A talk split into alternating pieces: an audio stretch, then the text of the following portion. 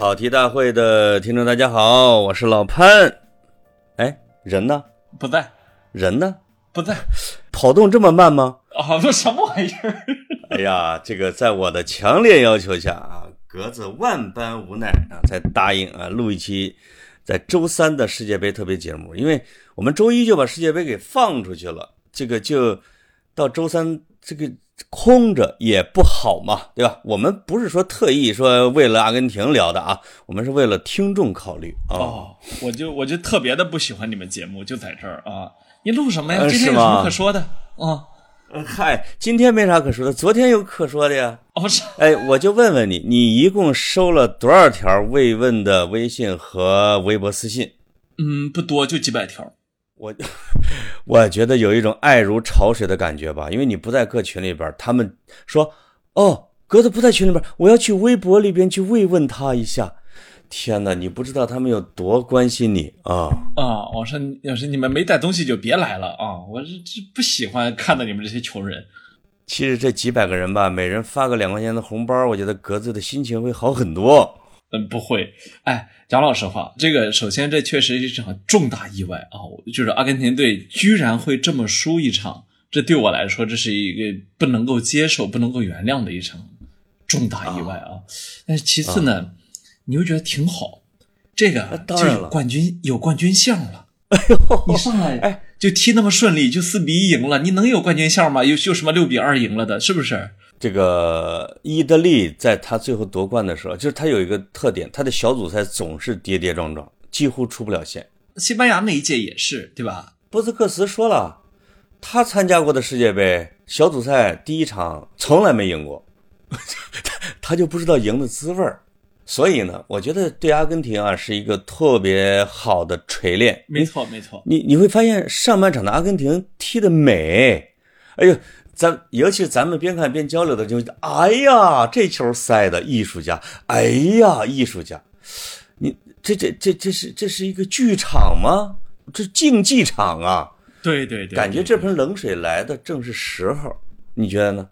没错，因为阿根廷他这里这一两年吧，他的气势太盛，就是让大家感觉这个梅西就是一战封王，是吧？从此之后，在历史地位上没有任何的。质疑。那么在这种情况下，他又拿了美洲杯，又连续三十六场不败。这种情况下，我觉得以这样的一种心态，这种骄兵心态走向世界杯决赛圈，这样非常危险。哎呀，所以你要什么时候提醒他呢？我觉得就是用第一场直接上来就输了来提醒他是最好的方式。天哪！你你刚才也提到说，阿根廷的上半场踢的就是一群艺术家在踢球，对吧？一曾经有。被光被吹掉就吹掉了三个进球，那可不，以及梅西有一个梅西有一个必进球没进，对吧？这就这四个球你都能看得出来，就是这群阿根廷球员眼睛里面根本就没有沙特人，就是因为，呃，咱们从身价对比啊，从方方面面也都知道，确实实力差距很大。对，我也可以这么这么大言不惭的说，再踢十回沙特能输十回，但是呢，人家又就是也能赢了这次，这就是历史。给的机会啊！而且吧，我发现最怕的就是气氛，气氛给阿根廷造成了一种幻觉，因为前边的伊朗啊、卡塔尔造气氛造的，这也太好了。是是是，就觉得你你不进沙特六个，你都不是阿根廷。我我说实话，比赛之前我都这么有这么一种感觉，这不会又一场屠杀吧？而且沙特是制造惨案专家呀，他经常被人进六个、七个的啊。就就是这种，所以小伙子在赛前预测说八比零起吧，我我当然没这么狂啊，但是我我觉得，呃，就是大比分应该基本上是预定了的。所以你你你知道吗？你就是如果你赛前看那个什么博彩网站、什么下注之类的，就是阿根廷和沙特阿拉伯这场，在很多网站是没有胜平负这样的这样的赌注的，只有只有阿根廷赢两个以上起。什么？阿根廷就是减二之后的胜平哦。我跟你说，有一波人赢了。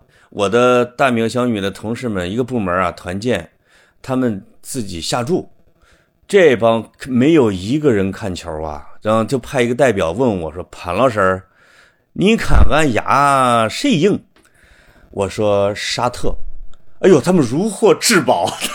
他们还如你你当你当时你当时的基本心态，我猜啊，就是说希望同事的财富减少，这样你的幸福值会变高，对是吧？对对对结果没想到人人家一下子暴富了啊！是就是等等这场比赛踢完之后，我就去看他们群里面聊的啊，他们是不是按我的指示赢了很多钱？然后然后发现群名改成了潘神，后来后来发现他那个表格里边，最后没有一个人买沙特，全是阿根廷赢啊！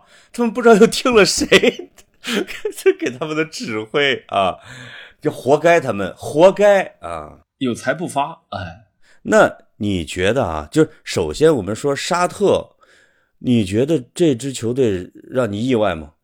意外。我我我我必须要说，昨天的沙特不是一个正常的沙特，你能明显的感觉到他们打疯了，就是到了下半场，很快的进了两个球之后，忽然全队都都不是他们正常的样子。哦，尤其是那个门将，你你观察那个门将没有？就今天大家都在说门将啊，但因为昨天我看直播的时候，我很留心去看了他，这个门将啊，到到后来都有点魔怔了，所以他出击，所以他有一次出击用大腿伤了，用用自己的那个膝盖伤了自己的队友，你看到没有？杀疯了，杀就是疯了，他伤了自己的队友之后，他坐在地上一直在念念有词，念念有词。对对对对对对，就是你你你感觉他整个人就是一种超级，我不知道你人生中有没有经历过那种状态哈，就那种超级超级超级亢奋的时候，你你不自控的，那绝对。你看到梅西的头球，阿尔瓦雷斯的头球，其实打反角，我觉得啊，当然也可以更快一点，但实际上有的像洛里那样的法国队主力门将啊，也是可以扑不到的。但是这个门将不仅是扑到，而且他是永远在空中把球摘下来，从不脱手。这沙特全队都疯了。就是昨昨天后来阿根廷那种那种攻击方式哈，按理说是能够拿到一个进球的，就是拿始终拿不到。一方面确实是有运气问题，另一方面这个门将确实是忽然变成了一堵墙。哎，而且你看他那两个中卫，呃，就是到后来我就有一点感觉沙特人家三军用命了啊，就是这那两个中卫也感觉就是拿身体一直在挡子弹呢。没错，有一个阿根廷的越位球是被一个中卫最后挡出去的。啊对，其实像这种很多时候，你就感觉，呃，让他再重新复制一次，他复制不了。他他不是说我们传统讲的那种强中强中卫，比如说什么范戴克这种是吧？我就是绝大部分球我能顶出去。他是职业生涯中像这样高质量的进球，他面对的都甚至都不多。没错。但是呢，你你让他疯了之后，他就是能打得出去啊，这太厉害了。我跟你说，让人家沙特的队员倒地沾泥儿，甚至用自己的肉体去封堵，是多么的不容易。因为，因为我我后来查了一下，他的规划球员其实并不太多，还是沙特本国的多。对，人家每个人都比梅西有钱。千金之躯，这个是吧？这个叫什么？不垂堂啊！君子坐不垂堂，人家都拿全身去赌了。这这就是沙特这帮失球员。那个当时啊，我就是面对梅西，张璐不是说了一句话吗？哪个守门员一辈子能被梅西射上一回呀、我 他们的心目中就是这么想的。我这辈子可能只有一次跟梅西过招的机会，我要在神面前好好的表演。结果这帮人把自己踢成了神，不给神面子啊！啊，所以这个梅西是沙特阿拉伯旅游大使，这在场这十一个人都是跟他一起演出的人员呢啊。这个沙特不是邀请 C 罗去他们踢球吗？开除了就是说年薪几年啊，要一亿啊欧元或者英镑的天价。你们梅西一个代言拿了一亿欧元，那我们昨那我们昨天这个代言确实做的不错呀，你说值不值这么多钱吧？这这这这场比赛的呃超过了代言的意义，嗯就是。所以人家沙特全国放假嘛，对哎，全国放假一天就庆祝打败了梅西，我我觉得也没什么遗憾啊，对，哦是吧，鸽子？对你来说，嗯，没什么遗憾。我我我其实对这届世界杯的期望就是想看到叫天鹅的最后一舞。你知道在，呃在天鹅逝去之前，它会有它会有一次一边唱一边跳的这样的一次，这最后一就是呃最后翩翩起舞，最后的哀鸣是吧？我我我我今年实际上是抱着这样的一种想法去看梅西最后的这次世界杯之旅。所以，呃，上午我们俩在聊天你说梅西不应该踢全场，我我是反对，我是反对这个看法的。我我认，你说多看一秒是一秒吗？啊，一一个一方面是这样，但是也没这么自私啊。我是认为，在天鹅真正死去之前，它依然是最美的。这支阿根廷，呃，你昨天可能因为我看梅西的球很多哈，几乎他的他的联赛欧冠我能熬的夜都熬了。他他在正常时候他就是不跑啊，这就是他的特点。这个但凡是对足球有研究的人都会说，梅西不跑一定是球队的问题。但是梅西就是不跑，他他就是这样的，他就是这样踢比赛的。如果他跑，如果他跑，他像一个后腰一样的去顶住一些东西的话，大家当然会觉得他的成色会更足。但是呢，梅西一方面这不是他的足球理念，另一方面，如果他那么踢的话，他可能不会到三十五岁高龄还保持着这样一种顶尖的状态。没错。那么我我要问你接下来的事哈，你觉得从这场比赛里边，阿根廷暴露了什么问题？我觉得有几个哈，一个是。排兵布阵有问题，梅西不跑，然后你同时再放上去一个也不跑的迪玛利亚，呃，在在最在最前面。如果说上半场那四个球都算进球的话，你这么排是没问题的，因为你肯定就想着下半场，比如说六七十分钟就把迪玛利亚换下换下去嘛，对吧？对。然后你这时候换小孩上来，但是问题就在于上半场没进球，一下半场一开始被打进两个进球去之后，你不敢把迪玛利亚这样的天才攻击手换下去。对，这时候你就会陷入彻头彻尾的被动。就你一方面看着他的体力条越来越少，另一方面你替补席上没有另外一个人能替他，因为这时候你要的不是防守，而是要进攻。你要换防守球员，这时候替补席上还有很多，但是进攻球员没了啊，就是或或者说这种成色的没了。呃，当然后场的排兵布阵也有问题，就是呃那个热刺那个罗梅罗实际上没太打比赛最近。啊，他伤了，他伤伤了半个月，嗯，他的比赛状态不行，所以到下半场，你看果断的把他换成了那个叫什么利桑德罗马内马丁内斯嘛，对吧？因为，这个马丁内斯最近在曼联踢了很多比赛，他一直在强度非常高的英超，而且还拿了月月最佳，对不对？就是他正他处在一个状态上佳的一个一个一个状态里面，哦，我我我这个这两个人是我认为。呃，从一开始排兵布阵的时候有点问题的。当然，这个排兵布阵有问题，有一个大前提，就是第二个问题就是这次阿根廷带的人员其实是不齐整的。他的不齐整呢，不是不是故意的，是受伤了啊。一个一个特别重要的中场洛索尔索没有来，他不是个特别出名的球员。他是组织后腰是吧？对对，他不是个特别出名的球员。对，没错。然后，但是呢。他他跟梅西和那个叫什么那个，就是他跟梅西、德保罗他们这圈这一圈人围在一起啊，这这些人这些人就是去年美洲杯夺冠的核心班底，就是这群人的配合是是非常非常好的，就是少不了这个人呃，结果你看今天少了他之后，确实是后来都逼的那个那个叫什么那个教练把帕雷德斯也换了下去，因为。呃，就是你原来期望的那种配合没了，你只能换一套思路上来啊。当然，这个我我们说还没有带来的一个那个那个克雷亚，克雷亚因为也是临时受伤了嘛，对吧？克雷亚克雷亚会是阿根廷像最后久攻不下的时候的一个解决方案，因为他高，你最后发现一群小个破不了人家的那个中后卫的铁桶了哦。这个也是我想说的，就是他的兵器库里边啊带来的长枪。或者短炮，短炮太多，长枪少少少。像那个万达老公，那个是一个个儿高的中锋吧？没错没错。哥们叫啥来着？就是阿根廷得有一个这样的人。你说的是伊卡尔迪，嗯，伊卡尔迪呀，对吧？就是你最后的十分钟得有一个人往里边顶的。你最后让梅西还有阿尔瓦雷斯这种小低个儿都去顶，嗯，这不对呀，对吧？就是没有威胁。没错没错，一个对比就是你看。英格兰国家队踢的那场，或者说你看昨天丹麦国家队踢的那场，就是到到最后到最后真的想猛攻的时候，那个起脚起脚传中啊，还是非常简单利索的。或者说，呃，阿根廷其实也拿到了很多的角球，但是那些角球你看基本上都是短传啊，或者说到到最后没有办法上让那个阿库尼亚去发角球，不再让梅西发角球的时候，阿库尼亚的角球全都是传中，可是你传中没有人能接得住。哎，阿根廷如果有一个凯恩，可夺冠。那他有那有有个谁都可夺冠，但是呃，我们现在只有这么多武器嘛，啊。你有没有发现，其实梅西啊少一个吉鲁那样的人给他站在那儿，就是他他当然他后边已经有了保镖和打手，但是他当他拿球的时候，前面得有一个人吸引着防守队员，并且给梅西过渡。我们在巴萨的时候就会看到有人是站在那儿给梅西做各种桩，梅西其实要要要打一个配合才能过去，他已经没法说连过五人那种。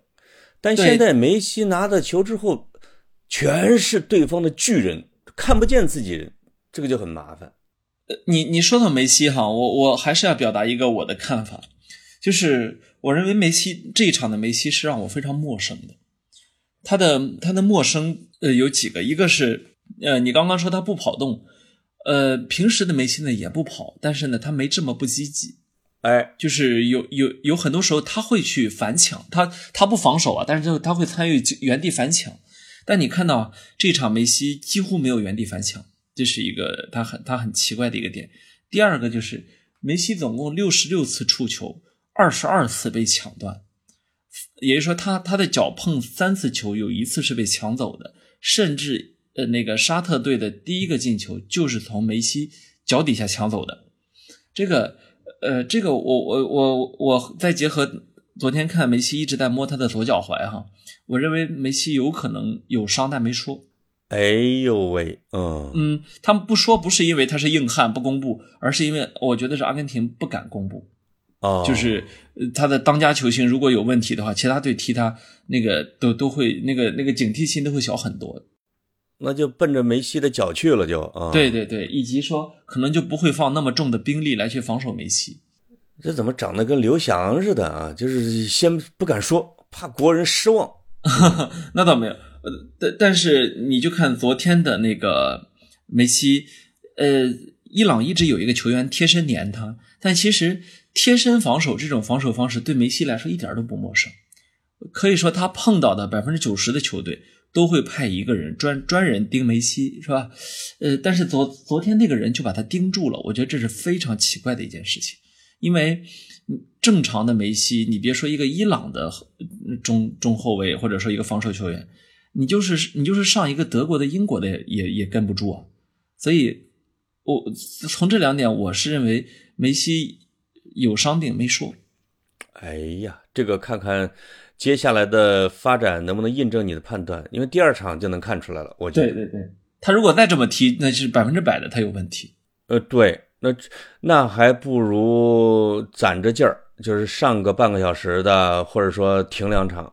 如果真是这样，应该应该让迪巴拉首发啊，然后梅西应该是是替补。嗯，对。但迪巴拉的问题啊，也是伤了得有二十天，是他他没有比赛状态，没有比赛状态，这个是非常麻烦的。嗯。可能本来要是大比分领先呀，迪巴拉肯定要上来找找感觉的。我就是猜啊，本来的计划可能就是六十分钟之后，梅西和迪玛利亚一起下去，直接换一套进换一套进攻体系。但是在昨天那种情况，你必须让他俩留在场上，才有可能创造机会。嗯，我有一个建议，就是呃，也可能是他主教练的想法。我觉得对弱队的时候来，其实，呃，梅西。迪玛利亚上去六十分钟下来，如果对强队的时候，我倒是建议，比如说先上去年轻人跟对方耗，然后，哎，梅西可以在中场上，迪玛利亚也可以在中场上打半场，他们半场的体能槽绝对没问题，而半场之后大家的频率会下降，这个时候威力会出来啊。但是敢不敢，哎，以及梅西高兴不高兴，这些都是不可控因素。是吧？你你让我打半场，嗯，对，就是他他自己可能不想下火线啊。但如果真的脚踝有问题的话，我我我们要看他是首先他这两天要处理，因为既然能在场上，那问题也不至于大到说上不了场，对吧？这要看他这两天的处理情况。当然了，有这里有一个利好，就是呃，他们踢完之后，墨西哥和波兰闷平，而且呢是 两队都没有进两两队都没有进球的那种闷平。所以这个对阿根廷保留小组出线的希望是非常非常有利的一点。你觉得这俩队阿根廷拿拿捏谁比较有把握？我觉得还是波兰吧。对墨墨西哥整体的，因为墨西哥对阿根廷他免疫啊，对吧？他毕竟是年年踢的，他踢对就是见互相见面次数有点多。当然，当然你也可以反过来说，阿根廷是完全不出墨西哥啊，踢的太多了啊。对对对对，这个我刚才想说的是什么呢？就是因为我看到一个新闻很有意思，这个这是专家们的说，国际足联开了一个战术会，是温是温格主讲。就是温格主讲什么呢？就是一个强队，就世界杯上的一个强队，如果是一个战术的枢纽球员，他的缺阵和变动对一支队伍的影响到底有多大？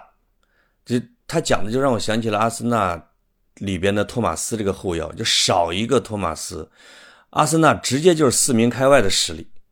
他的举的例子就是阿根廷队，他竟然举的就是阿根廷说的你说的那个后腰。他缺阵的时候，对整个阿根廷球队的运转会产生什么样的一个大的影响？呃，我觉得这个尤其是后腰的位置眼儿啊，阵眼的位置，所以这个的损失可能啊，以前大家还有点低估了，它可能会更大，比我们想象中要大。对对，就是世界杯开始之前，大家想的可能都是梅西别受伤啊，迪玛利亚别受伤啊，是吧？这种老塔罗别受伤啊，什么德保罗别受伤。但是，就真正可能从对阿根廷比较熟悉，或者说对足球技术比较关注的人，可能会认为，哦，其实任何一个球队缺少这样一个中场枢纽的时候，真的是天大的麻烦来了。尤其是当你这套体系演练非常成熟之后，实际上，呃，前锋有时候都可可。可以去调换，但是中场真不能换。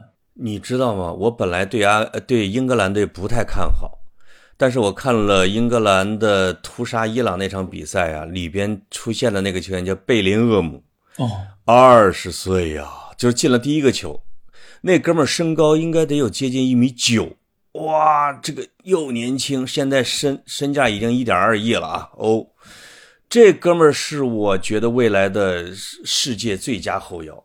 技术好，而且不是英格兰式的踢法，身体也好。多特蒙德就是适合为英格兰培养这样的人啊。对他就是培养院啊。这哥们儿进入了英格兰的主力后腰之后，英格兰一下我认为成了夺冠的大热门。嗯，就是那种无脑跑的那些人啊，突然知道会跑了，他会传啊。嗯，这哥们儿。不错啊，我我我觉得，呃，咱们可以分析一下其他球队了。我觉得这一轮下来，这一轮下来之后，实际上，英格兰和法国，呃，我觉得对他们分析还为时尚早。一个很重要的原因是他们的对手确实太弱。就是当然，你也你也可以辩驳说，阿根廷的对手也很弱。阿根廷如果不是这场，呃，出了一堆 bug 的话，他他应该也是大比分屠杀沙特。就是从绝对实力上，即便是现在的这支阿根廷踢沙特也是大比分，这没有问题。但是呢，因为出了一堆的问题。但我们要说回法国和英格兰的时候，他们他们现在的这两场大胜都是强队踢弱队，对对吧？强队踢弱队的时候，你可以一个一个很年轻的一个小孩你可以大放光彩。但是当强队踢强队的时候，你面对那些老油子的时候。你有没有机会放光彩？这其实是另一码事。那现在综合来看啊，你因为我好像在你看你在哪说过一句，就是阿根廷就看下一场比赛了啊，就是来决定他是不是能走多远。那你觉得他能走多远？我我我为什么认为下一场比赛很重要？哈，就是阿根廷的这个现在这个主教练，他其实是一个非常谦虚的人，他没有那种名教练的架子，然后他又很年轻。所以你会看到之前球迷包括业界专家提的很多建议啊，后来在这支阿根廷其实是被吸纳了的。我认为这场比赛之后，他会去认真的看大家的分析，以及他自己回去呢，当然也会去教练组也会分析，就是在这种彻底的放下了骄兵心态，每一场都当生死战打之后，才是阿根廷真正的实力。所以我我说下一场才是观察。这一届阿根廷能走多远的一个很重要、很重要的一个窗口，就是第一场。呃，当然第一场的关注度超高。我昨天给你们截图看，微博十四条热搜，十四条阿根廷打打沙特是吧？这个但是呢，这种这种全民关注度的不能说明什么啊，就就是阿根廷输呢，也不能完全说明问题。我觉得下一场其实呃才比较检验成色啊，因为无论是墨西哥还是波兰，都事实上是是更好的球队嘛，对吧？以及呃以及对对于这两支球队来说，现在也现在也面临着需要生死战的这样一个状态，因为都只拿了一分啊，就是接下来就是这个这个小组彻底乱了，你发现没？这个小组的出现形式彻底的彻底的，嗯，没有人能说清楚了。没错。但是阿根廷有一个问题是什么呢？它就是就像那种非洲的狮子哈，就本来大家都很怕他，就是你不能让别人看见你虚弱。如果旁边的猎狗们看见你哇哇，这个他好像有点病了，这个时候他们真的是就不怕。如果你的对手失去了恐惧心，对阿根廷真的是一件很麻烦的事情。没错没错，在小组赛就有可能要刺刀见红，要把血给拼干了。这个很麻烦，所以我说下一场真的很重要。下一场，下一场打打出他的战术来，打打的还是威风凛凛的，这个是非常重要的。不立这个威的话，后面谁都不不怵你啊！我昨天看了很有感触的一场比赛，是丹麦打突尼斯。不是不不，昨天四场比赛你一共看了几场啊，大哥？我看了三场，法国那个没看，没看。我看的我看的除了阿根廷被屠杀就是零比零啊。对，看了两场四个蛋。你有什么感触？我我我我觉得丹麦打突尼斯这场啊，因为是紧接着阿根廷输之后看的，我当时特别的感慨，就是你看到阿根廷这样的纯南美灵动技术流输球之后啊，你忽然看到两队猛男对 K 啊，那种感受就是觉得觉得足足球还是真的很迷人，它拥有一种它拥有一种魅力，这种魅力就是呃，任何一种方式都可能是足球，你一米。全队都一米七和全队都一米九是彻头彻尾的两种踢法，然后你就看到北非猛男和北欧猛男那种对撞，呃，你可以叫迦太基大战啊，维京海盗。我是在那场比赛里面放下了阿根廷输的心结，你知道吗？啊，足，我就觉得啊，足足球还是多样化的，还是丰富的，还是有意思的啊。就是你，你刚才这这这段话说的特别有点 gay 里 gay 气的，我我以为你接着说，哎呦，看见这帮猛男也是怦然心动，啊，世界杯呢就就就有点是多样化啊，一点彩虹才会更好嘛，嗯，哦彩虹不让进去，哎，不让对不让进去，哎，好像真没人佩戴是吧？最后。呃，说连巴西的一个州，他们州旗是有一点彩虹的，那个州的球迷都不能入场，在钱大爷面前，你们通通玩去啊！凯恩也没带吧？没带，没带。诺伊尔我估计也不带，嗯，不会带，不会带。一进去给你个黄牌，你两场黄牌你就停了，这谁受得了？是是是，嗯，我我当然也看了英格兰那场哈，我只看了大半场，然后英格兰英格兰那场，你你能。我们当时也在群里聊起来哈，就是说，呃，可能对于有段时间没看英超的人来说，这个英超忽然不操了，这其实是一个很大的意外，对吧？这个在于这个外来的足球传教士给英格兰本土的布道，对，就是他的小孩因为这个这个过程很漫长。温格一九九五年、九六年带着一帮法国人踢美丽足球的时候，整个英格兰是鄙视、呃讨厌，竟然法国人来教我们什么之类的。但实际上，慢慢就是他是拓荒者嘛。你真正到后来，克洛普啊、瓜迪奥拉呀，就是这各级名帅，就是英格兰的小孩，不知不觉中已经开始踢艺术足球了。没错，改变了他们的足球基因，这英格兰就可怕了。我我觉得这几天我看的最让我觉得闷，然后最后让我觉得无聊的一场比赛，你知道是哪场吗？呃，我想想啊，又闷又无聊。墨西不是墨西哥？呃，不，墨西哥？呃，你说墨西哥踢波兰吗？当然他们也很无聊啊。对，但是我对他们也有预期嘛。我觉得最无聊的是是是是荷兰踢塞内加尔。哦。我看了半场没进球，我睡了。结果后后边还有点意思吗？对对对，就尽管今天的荷兰，我们都知道他不再是什么三剑客时代啊，没有什么范，没有什么那以前那一堆范爷们了啊。但是你还是想不到他会这么无聊。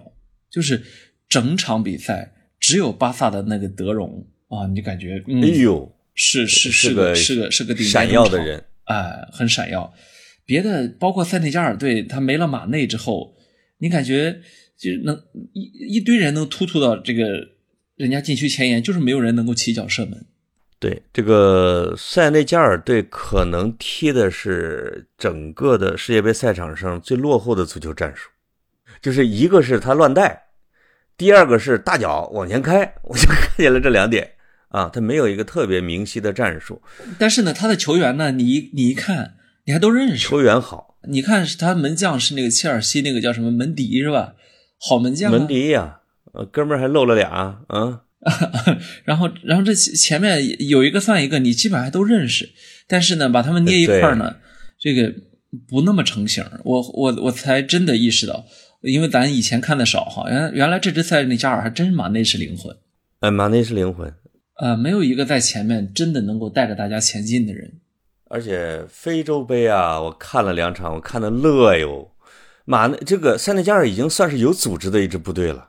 那个有些球队真是带哪儿算哪儿，这个拿着球就带啊，给我看的乐的啊、嗯！足球最最开始的快乐啊！哎，对对对对，也挺也挺好。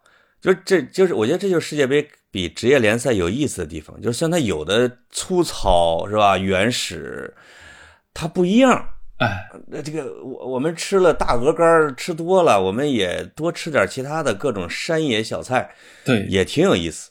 而且我看世界杯很开心的一点，就是我周围那些不看球的朋友们，真的忽然之间开始感兴趣，然后就会面对很多朋友问很多问题。你比如说，昨天上半场的阿根廷，但好多人都问什么是越位，到底为什么越位了？然后你，然后你就一点点的解，呃，在这个解释的过程中啊，因为对很多东西对我们常看球的人来说常识哈，但这个解释解释完之后，你就看一个新球迷慢慢的吸收这些知识。哎，这个过程挺好玩，挺好玩的啊！这就是一个大规模的吸纳这个拉新流量的过程。对，以及以及 VAR 是什么啊？为什么那个裁判当场不判，他要跑到边上看电视，是吧？哎，这些好有意思。嗯，这个丹麦队的比赛的时候，我就下楼散步去了，去河边，我就拿着手机看了一眼字幕啊，就是屏幕，用手机看。你猜字幕上最多的字幕讲的是啥？帅啊，那些分都挺帅的啊。他讲的是白衣服的是丹麦队，就是很多人在科普，因为有人在问呢，哪个是丹麦啊？哪个是哪个是波兰啊？哎，不是不是不是，这这我是呃丹麦对谁来着啊？这个说啊哪个是丹麦？我啊他们在互相给对方科普哪个球队是哪支球队。哦，哎，我觉得。也很也很好，也很虔诚，也很新鲜，也很投入，对，挺好的啊、嗯，非常有意思哦。终于，终于我们我我我们聊足球的节目变成了一个大众节目，这多好啊！哦、哎哎，至少在这一个月，对吧？我们不是为了满足我们的个人趣味，没错，我们是为了你们啊。哎，我们这种短片啊，三十五分钟，我觉得已经足够了。呃，我最后想问你一个啊，因为今年最流行的词啊，叫“诸神的黄昏”。你看现在，连莱万点球也没搞进去，本泽马已经走了，马内一枪没发，走回非洲，这 C 罗 还没出来呢。诸神的黄昏怎么样？你觉得？我我觉得现在特别像冬天的黄昏，就是怎么天黑的这么早啊？对，就是我们还没跪下来呢，神已经离开了他的神位啊！哎，这个已经远去，追都追不上，哎、太这没办法。那我们告别他们吧。那我们就聊到这，今儿个好，啊、拜拜，拜拜。